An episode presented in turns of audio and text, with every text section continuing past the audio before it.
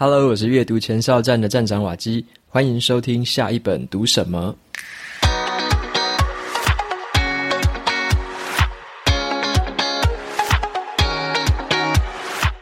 今天我想跟大家分享的这本书，它的书名叫做《为什么聪明人会做蠢事》。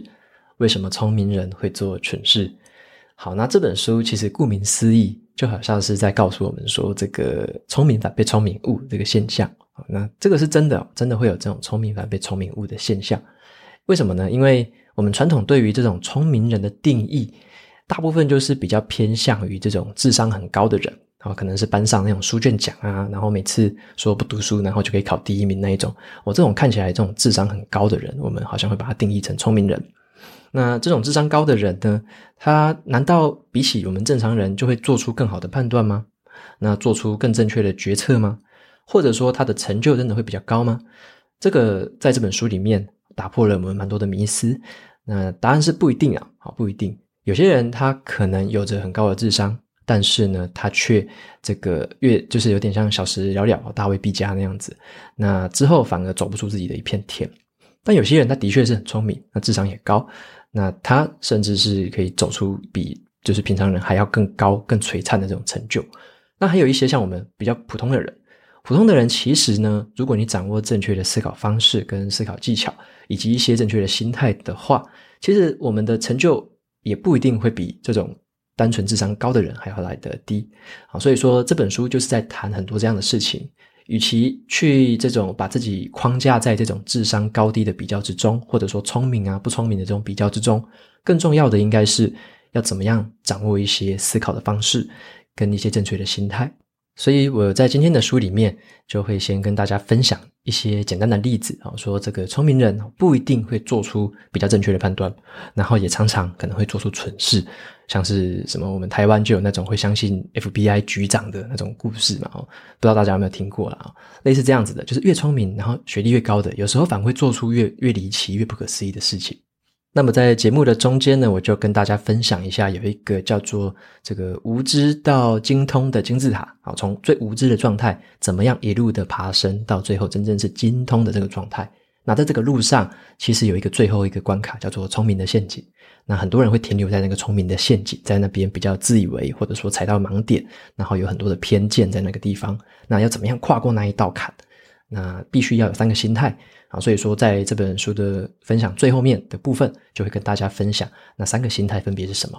不过在进入今天的节目之前呢，也跟大家说明一下哈，我现在录音的这个状态跟录音的方式，其实有稍微做一下调整。因为像我前几天有在 FB 问大家说，有没有觉得新的录音状态这个中高音调高之后比较好，还是说以前旧的状态比较好？那我发现有一个状态就是说，很多人会觉得说新的这种。中高音调高之后呢，比较适合在通勤的时候听，或者说在外面比较多背景杂音的时候听，因为这样子中高音比较突出。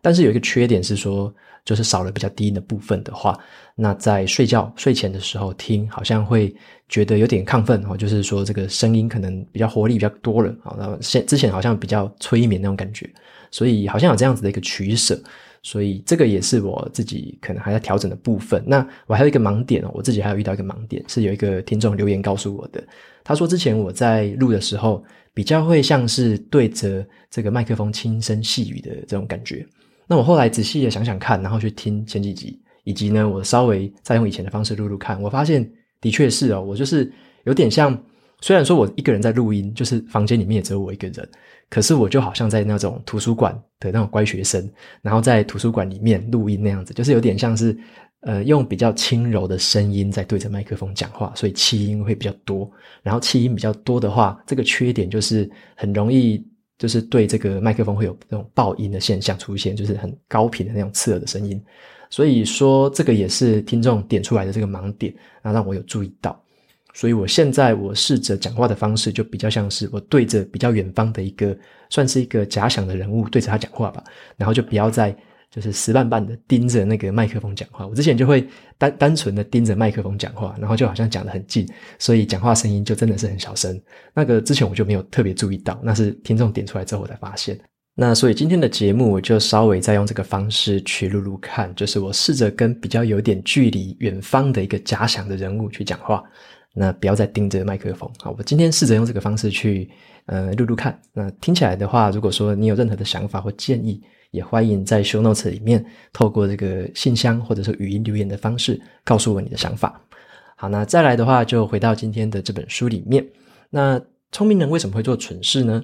这样的一个议题呢，由一个作者来写哦，是非常的适合的。这个作者他就是大卫·罗伯森。他本身的话是一个算是科学作家啦，他专门在研究心理学啊，然后脑神经科学，甚至是很多的医学领域，他都有涉猎。他也是很多媒体上面的一些专栏这个作者，所以说他专门在用这种科普的方式哦，科学研究的方式，然后引用很多的这种素材跟故事来说明他的一些看法跟论点。所以在这本书里面。他想要去告诉我们一个观念，就是很多时候反而我们会这种聪明反被聪明误。那这种现象呢，不只是在高智商的人身上很容易发生，反而在我们普通人的身上也有可能都会发生。所以我们要知道的是，什么叫做聪明反被聪明误，以及我们该怎么样去避免它，然后不要踏入这种陷阱。好，那在这本书里面呢，作者他就说的一个核心的重点啊，他就是说。聪明人很多的时候呢，他们并不会很公正的去用他们这种很优秀的智力，他们并不公正，反而他们很自私。好，他们会很自私、很投机的去运用他们的高智力，进而呢去促进自己的利益，保护对自己而言最重要的信念。所以，这种就是这种聪明人反被聪明误的这种现象。那在书本的前半段呢，他就介绍了一些说这种历史上。被视为绝顶聪明的人，好像是说爱因斯坦啊，像是柯南道尔，或者说像是这个贾伯斯，曾经也有犯过类似的错误。好，那为什么他们会做出这些令人匪夷所思的这个决定？在别人看起来，在普通人看起来，就觉得说这个很显而易见的错误，为什么这些高智商的人们都会踏入这个陷阱？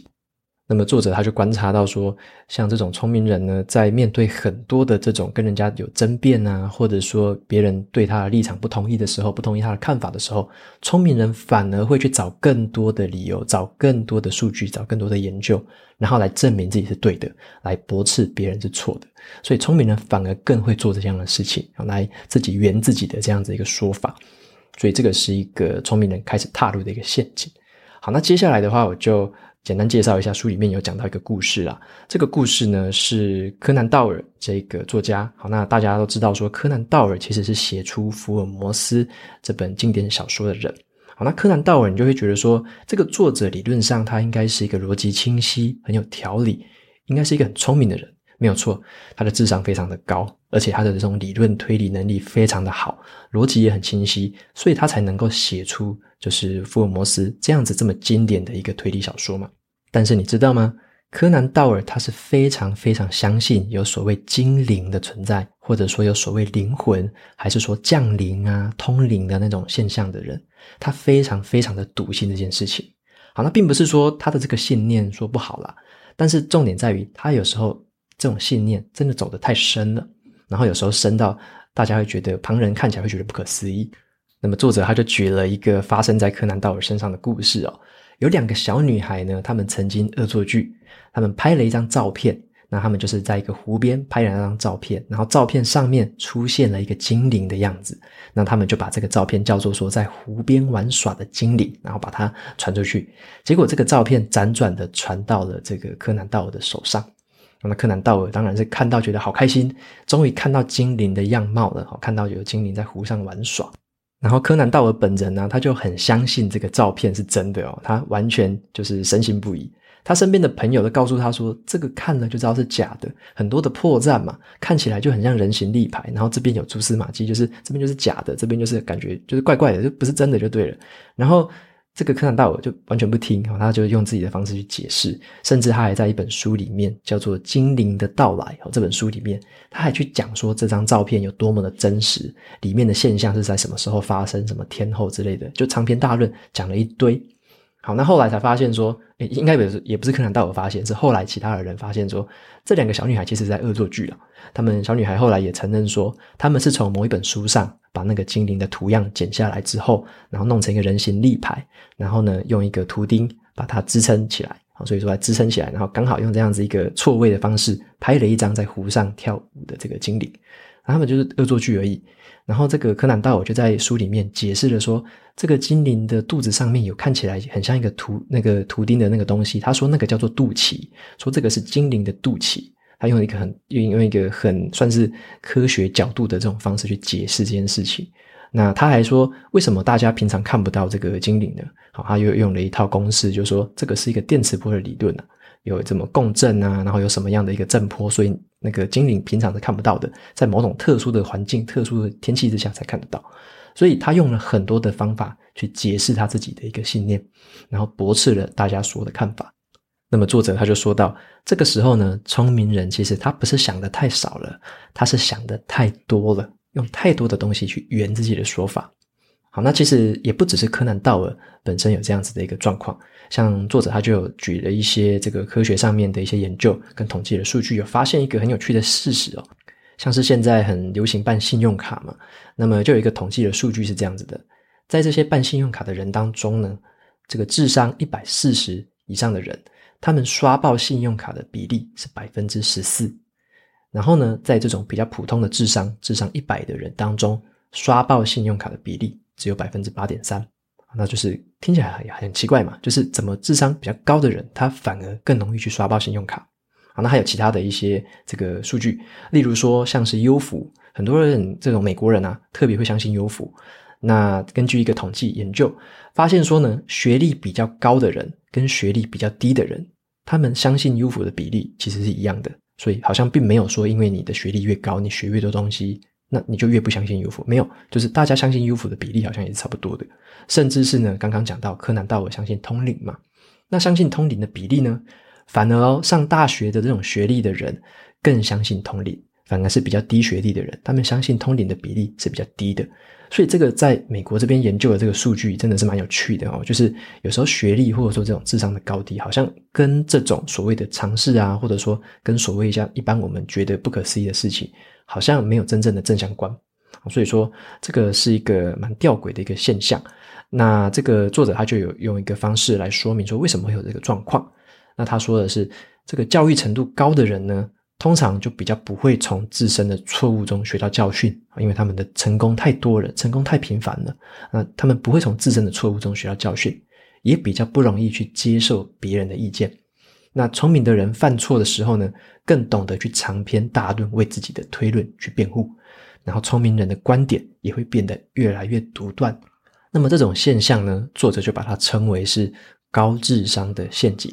那这种高智商的陷阱就好像是一台汽车，它没有正确的导航系统，然后到处乱开，没有方向的到处乱开，然后也不知道怎么样修正方向，有可能越开越歪，最后可能开下悬崖。那所以说，这种高智商的陷阱，就是我们接下来要讨论的部分哦。要怎么样去避开高智商的陷阱？首先呢，我们就必须知道一个叫做专业能力金字塔的东西。好，那这个专业能力金字塔，它是一个从底层叫做最无知的状态，到最金字塔顶端叫做精通的状态。好，怎么样从无知到精通呢？那通常会经过五个阶段。好，专业能力里面会有五个阶段。第一个阶段叫做你不知道自己没有能力，也就是说，你不知道自己其实不知道什么，那你也不知道自己知道什么，就是最无知的状态，有点一无所知那种感觉。好，不知道没有能力。再来呢，如果你有学到了一些东西，开始往上走了之后，第二个阶段就叫做你知道自己没有能力。好，这个时候是蛮多人可能开始学东西之后，就会开始知道说，诶，自己其实没有能力耶，自己这边还不会，这边缺乏什么技能。这个就是第二阶段，知道自己没有能力。再来呢，再往上走，第三个阶段就叫做你知道自己是有能力的了。好，那这个意思就是说，在这个时候呢，你已经开始渐渐的学会一些技能了，有一些专业的素养，你学会了更多的知识。这个时候，你知道自己是有能力了。OK，那这个时候你继续练习下去，你就会走到第四个阶段，叫做直觉的能力。这个时候很厉害了。因为你已经很精通、很擅长那件事情，你已经培养出一个直觉的能力了。你做决策都是直接用直觉来做，你非常的快，有经验。好，那这个时候呢，反而是最容易有偏见跟这个高智商陷阱在这边出现的时候。也就是说，如果你停在直觉的能力第四个阶段的话，那很可能就踏入这个高智商的陷阱。很多时候，你都是用直觉来做的事情，没有再多一层的思考跟判断了。那要怎么样进到第五个最后一个精通的阶段呢？第五个阶段就叫做有自省的能力，自我反省的能力。在这个阶段的时候呢，除了可以提取第四个阶段这种直觉的能力之外，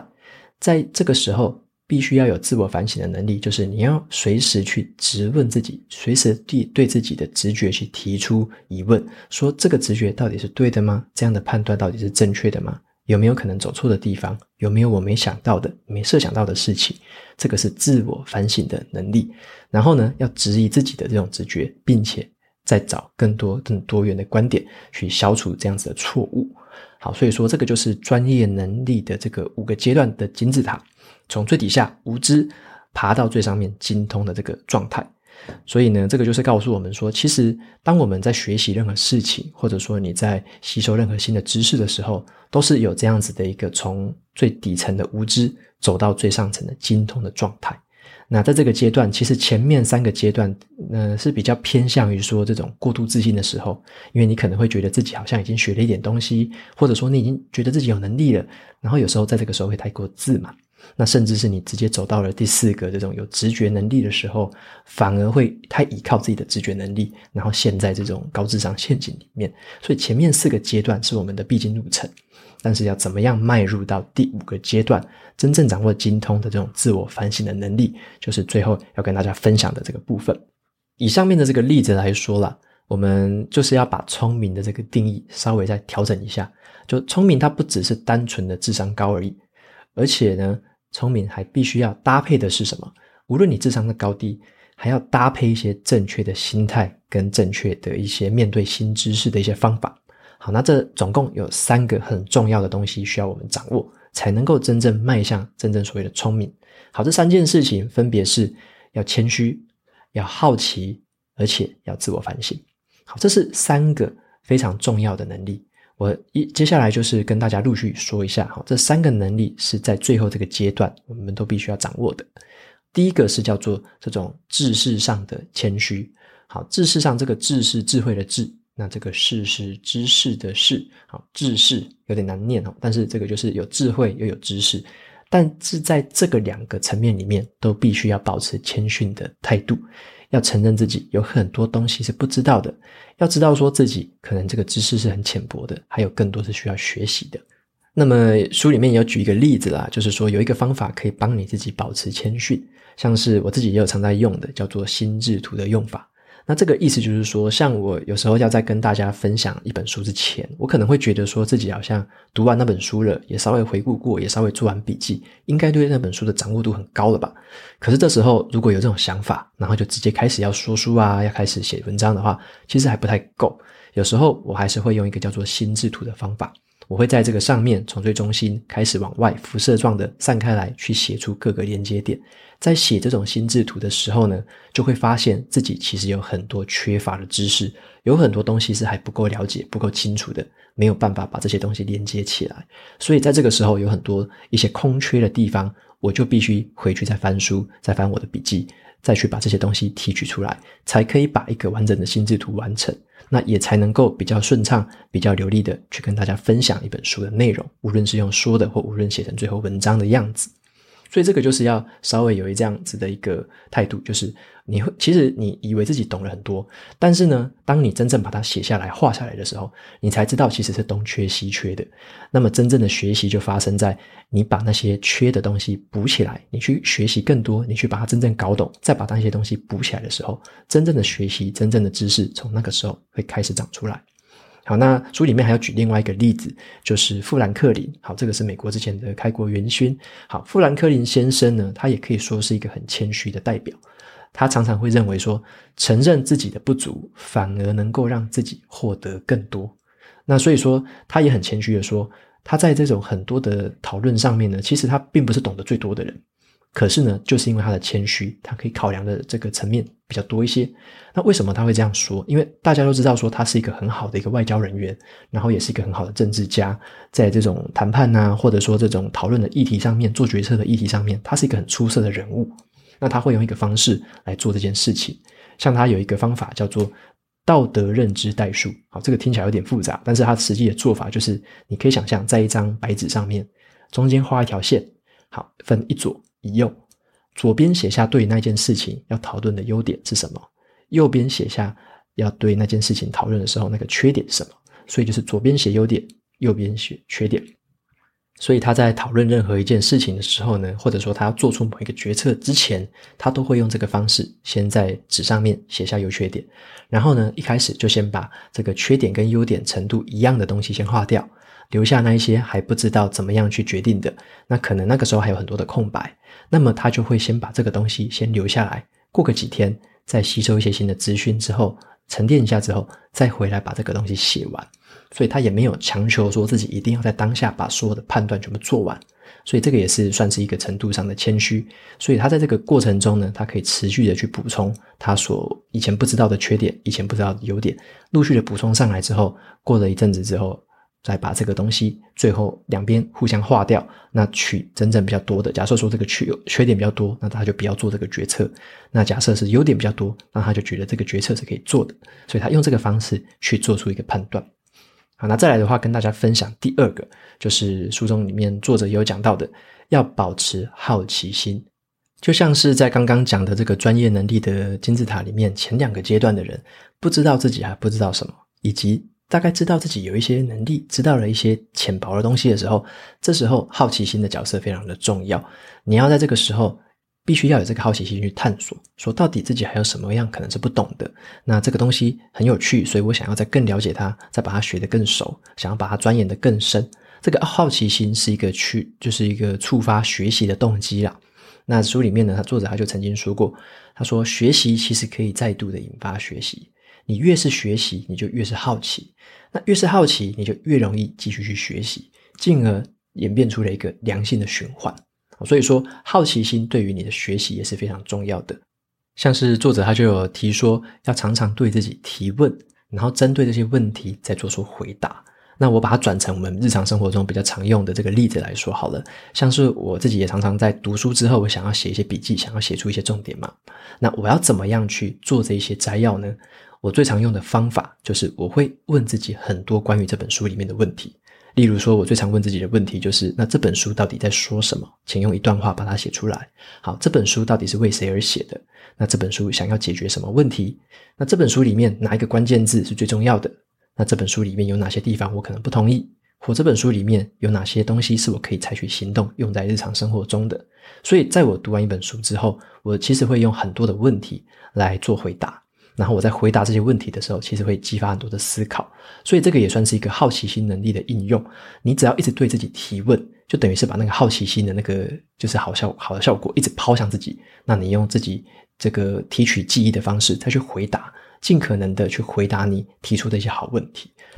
所以这种自问自答的方式呢，就是很好的一个善用好奇心的方法。那你在这个过程中，在回答问题的过程里面，你必须要重新的提取你的知识，然后去排列组合，才能做出一个完整的回答。所以这样的一个自问自答是一个非常好的一个练习，那能够加深你对很多事情的记忆力，甚至是加深对某些事情的理解。只要你对自己问了对的问题。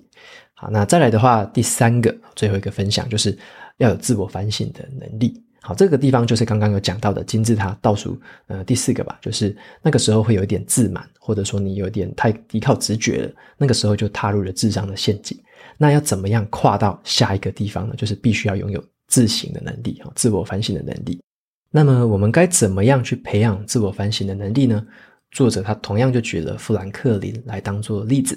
好，那富兰克林他会用一个方法叫做自我抽离的方式。假设呢，他对某一个议题感到非常的愤怒，情绪整个起来的时候，他会先让自己先想象说退一步，想象自己站在房间的一个角落，观察自己的行为，去寻找自己为什么对那件事情这么不满，为什么那么愤怒，而不是让那个情绪当下去支配自己。所以他用的方法就是有点像这种自我抽离，把自己重新抽出来，从第三人称的角度来看自己。那从这个方式来看的话，就是一个你可以用客更客观的角度、更冷静的方式来看自己到底在想什么，然后去分析自己的情绪，为什么会有那个情绪，再找出背后的原因。好，那这个时候，其实，在我们现代社会，可能大家会有听过一个东西，叫做正念，好，正确的正，念头的念。其实正念这个练习，也是我之前蛮推荐给大家的一件事情。好，正念就是会说，诶，常常我们要观察自己的呼吸，观察自己的想法，观察自己的情绪。那这个其实就是一个自我抽离的一个方式。那常常练习正念，你就可以在日常生活中很多压力的时候，很忙碌的时候，甚至是很多情绪要泻起来的时候，你都可以用正念的方式。去做一个静静的呼吸，再从一个抽出来之后，从第三人称的角度去看自己到底在想什么，从一个比较理性、哈比较温柔，然后对自己比较好的一个角度，再去分析自己的想法，再做出比较好的判断。好，所以说正念，我觉得也是一个非常好的一个练习。所以大家有兴趣的话，也可以去看一下正念方面的一些文章啊，或者说一些 YouTube 的教学。啊，那这个是一个蛮好的一个。算是有有些人是用冥想的方式来做了，但是冥想只是正念的其中一种形式。好，正念是可以用在很多地方的，可能是走路的时候也可以正念啊，吃饭的时候也可以正念啊。你平常呼吸啊，你平常休息，或者说你在工作，你可以坐下来静静的就可以正念。所以它是一个很万用的一个方式。所以这个时候呢，你可以用这个方式抽离自己，甚至就可以再培养出一些这种自我反省的能力。OK，那么以上呢，就是跟大家分享这三个很关键的一个手法哈，就是你用这三个方法可以去跨过这个智商的陷阱啊，分别是这个要保持谦逊的态度，然后呢要有这个好奇的心态，以及呢要有自我反省的能力。好，拥有这三个关键的这种要素之后，慢慢的去练习，你将能够踏过这一道坎。那么有一些朋友可能会觉得说，我好像天生就不是这个很谦虚的人，天生就不是很很有好奇心的人，天生就不太会自我反省。如果你有这样子的想法的话，其实你有点像是落入了一个叫做定型心态。那我比较建议的是说，你可以转一下念头，像是你可能拥有一个成长心态。什么叫做成长心态？与其说你不是一个什么样的人，倒不如说你是想要培养什么能力。像是你可以对自己说，我想要培养谦逊的能力。那你就可以去采用刚刚我说的一些手法，或者说一些其他的方法，来培养出谦逊的能力，这个是可以培养的。或者你也可以对自己说，我想培养好奇心的能力。意思也就是说，如果你觉得自己本来不怎么好奇，对世界没有什么好奇心，但是呢，你要透过一些刻意的一些手法，像是刚刚说的对自己提问，或者是你可以找一些范本，或我刚刚讲的那几个问题，你也可以对自己提问看看。你读完一本书，看完一个电影之后，对自己做很多的问题，再去回答。用这样的问题就可以激发自己的好奇心，甚至最后一个，我想要培养自我反省的能力。好，你如果以为自己曾经呢、啊，就是不太会自我反省，但是你还是可以透过一些真正的练习，像是说正念啊，或者说像自我抽离这种练习，你还是能够透过一些真正的一些有技巧的练习，来培养出自我反省的能力。所以这些东西都是可以培养出来的。所以我刚刚在。节目的分享，我都一直用能力这件事情来说，哈，这个是可以培养的能力，它不是特质，你不要把它变成这个特质，它不是人的特质，它是可以培养的能力。你越应用，你越练习，这些能力就越来越强，那你就会越来越擅长。OK，那以上呢就是今天分享的这本书，为什么聪明人会做蠢事？好，那就是叫我们不要聪明反被聪明误了啦。好，要培养一些心态呀，养成一些能力，然后来避免自己可能会掉入这些陷阱里面。